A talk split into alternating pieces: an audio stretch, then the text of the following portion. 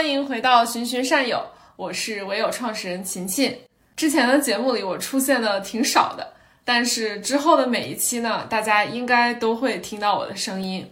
首先要感谢你的收听，我们这档播客更新实在是太不稳定了，但是你仍然在关注，真的是超级包容又可爱的听众了。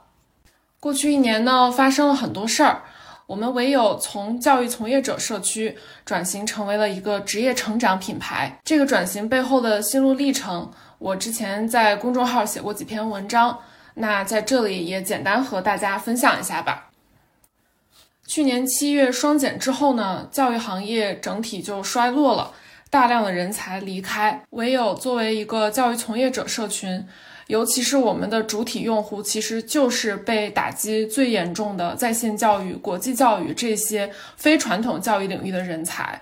那么，在这样的一个大局下呢，唯有其实是很难获得更好的发展的。我自己当时经历了一场挺严重的意义危机，走出来之后呢，就开始思考转型。我做了一波用户调研，也做了一波自我挖掘。最终定位到了职业发展、职业成长这个方向上。我们新的使命是帮助每个人找到自己想要的职业道路，并且有行动力去实现。选择这个方向呢，有两方面的原因。第一是它跟我自己的热情是高度契合的。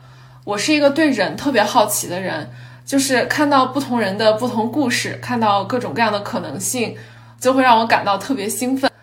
因为我自己的一些人生经历和我听到的这些其他人的经历，我特别想要去支持那些处于迷茫、焦虑、内耗当中的人，活出自己想要的职业和人生状态。第二个原因是，职业发展确实是一个真实的需求和痛点。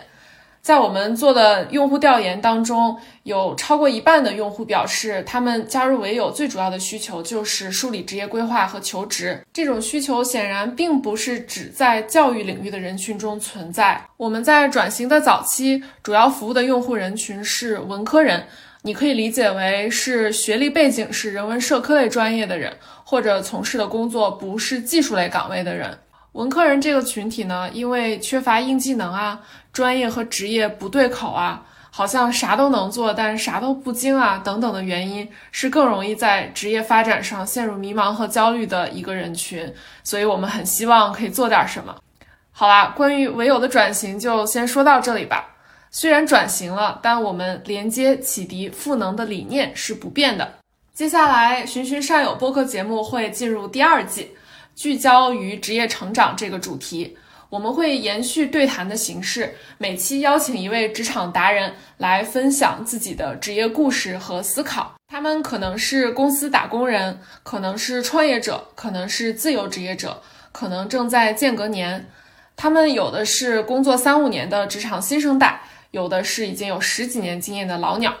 他们在不同的国家、不同的行业做着不同的职业，或许也经历过各种各样不同的转折。而他们的共同点呢，就是每个人都非常有智慧和勇气，走出了自己的职业道路，活出了不设限的人生。希望他们的故事和思考能够带给你启发和力量，帮助你找到自己想要的职业道路，并且有行动力去实现。已经上线的第二季的第一期节目是我跟包贝贝的对谈。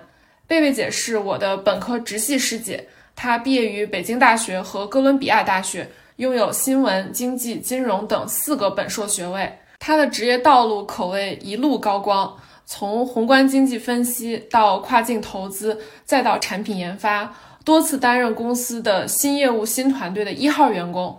之前是北美一家明星教育科技公司的产品负责人，但是在职业黄金期，他却选择辞职休间隔年，全情陪伴宝宝的成长。他为什么会做出这样的选择呢？背后有怎样的思考和感悟？